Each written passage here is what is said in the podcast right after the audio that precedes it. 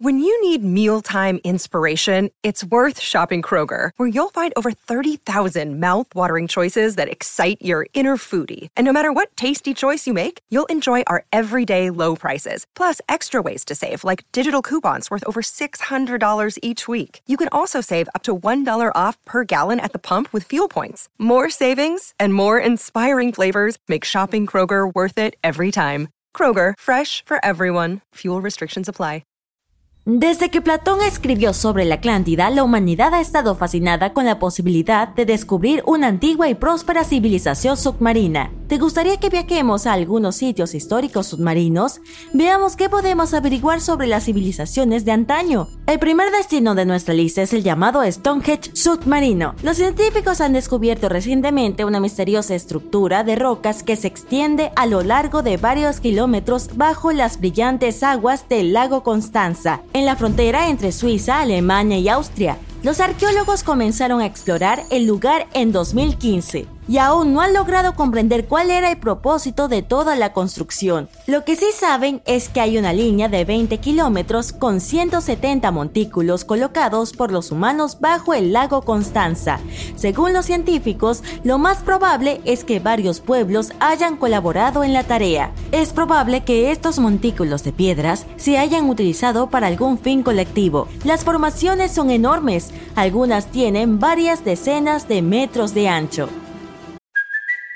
It's Kaylee Cuoco for Priceline. Ready to go to your happy place for a happy price? Well, why didn't you say so? Just download the Priceline app right now and save up to 60% on hotels. So, whether it's Cousin Kevin's Kazoo concert in Kansas City, go Kevin, or Becky's Bachelorette Bash in Bermuda, you never have to miss a trip ever again. So, download the Priceline app today. Your savings are waiting. Go to your happy place for a happy price. Go to your happy price, Priceline. Lo más sorprendente del descubrimiento es que el yacimiento data de hace unos 5500 años. ¿En qué andábamos los humanos por aquel entonces? Estábamos por la última etapa de la llamada Edad de Piedra. Se fabricaban muchas herramientas y utensilios, claro, con piedras. ¿Te imaginas cómo serían un cuchillo y un tenedor en aquella época? No es casualidad que los científicos llamen a este lugar el Stonehenge submarino. Se cree que los dos sitios datan de aproximadamente la misma época y tienen la misma idea, ya que Stonehenge es de alrededor del año 3100 a.C. y además ambos se caracterizan por estar construidos en círculo. Quisiera mencionar que aún no se sabe por qué a nuestros antepasados les gustaban semejantes construcciones. Pues bien, el misterio del lago Constanza aún no se ha resuelto ¿Quiénes fueron los humanos del Neolítico que habitaron esta zona? ¿Y con qué fin invirtieron tanto trabajo y esfuerzo en levantar este enorme yacimiento de piedra? A continuación te llevaremos de viaje a las islas Ryukyu, frente a la costa de Japón y te sumergirás en búsqueda de otro yacimiento arqueológico. Pero debo advertirte, las aguas del Océano Pacífico distan mucho de ser tranquilas. No tardas en ver una enorme estructura, gracias a la luz del sol que ilumina el fondo marino. Al principio se parece a las ruinas de Machu Picchu, situadas al otro lado del globo, en Perú. A medida que te acercas, vas descubriendo poco a poco sus formas, una estructura piramidal, arcos, escaleras. Es algo que fácilmente podría haber sido un palacio o un castillo. Podrían ser evidencias de actividad humana. Lo que acabas de ver se conoce hoy como el monumento Yonaguni o también como la Atlántida de Japón. Todo yacimiento tiene el tamaño de cinco campos de fútbol y la altura de un edificio de cinco plantas. Su característica más sorprendente son sus amplias terrazas. Los exploradores y los científicos creen que Yonaguni podría tener 10.000 años de antigüedad. Sin embargo, aún se debate si es una estructura hecha por el hombre o una formación natural. Para el más prestigioso geólogo marino de Japón, el profesor Masaki Kimura, Yonaguni es la herencia de una civilización perdida Kimura se ha sumergido para explorar las ruinas más de 100 veces en los últimos 10 años. Según él, allá abajo hay claros signos de actividad humana. En la superficie del monumento hay una concavidad de forma triangular que es un símbolo histórico de las fuentes de agua de la región. También hay una tortuga gigante tallada en el lado oriental de la estructura y según Kimura, las tortugas tienen un importante significado cultural. En el yacimiento se han recuperado varias piezas pertenecientes a herramientas de piedra. Se estima que su antigüedad es de unos 10.000 años. Sin embargo, no todos los científicos apoyan esta teoría. Para muchos, Yonaguni es el resultado de miles de años de erosión. El hecho de que el supuesto monumento esté compuesto por una sola roca maciza los lleva a pensar que no se trata de una obra humana. Los bordes definidos y las superficies planas recuerdan a una formación natural de Irlanda del norte llamada Calzada del Gigante. Las columnas de basalto parecen las ruinas de un palacio, pero en realidad son el resultado de la actividad volcánica de la región. Ahora vuelas a la costa de Grecia, a cuatro horas de Atenas. Estás en la península del Peloponeso. Es un día soleado. Desempolvas un viejo equipo de buceo con la idea de hacer una inmersión. Al cabo de un rato empiezas a notar ciertos patrones en el fondo marino.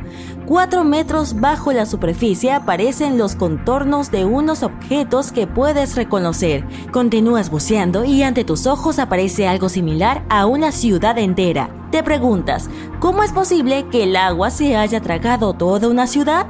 Las rocas están perfectamente alineadas, tal vez formando los cimientos de un edificio. Se trata de Pablo Petri, una antigua ciudad de la que probablemente jamás hayas oído hablar.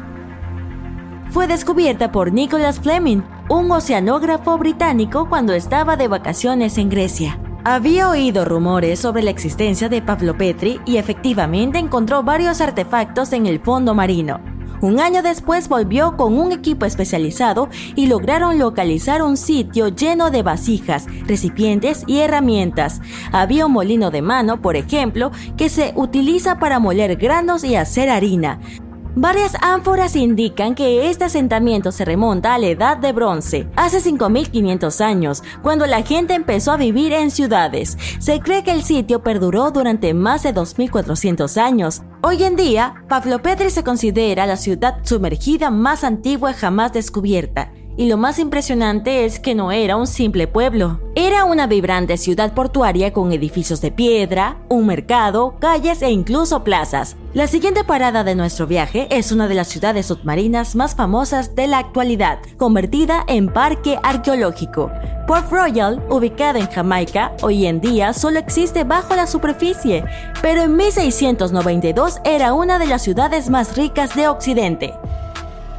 Port Royal era muy importante para el Imperio Británico ya que era un gran centro comercial que atraía a gente de todos lados. También era el hogar de los auténticos piratas del Caribe.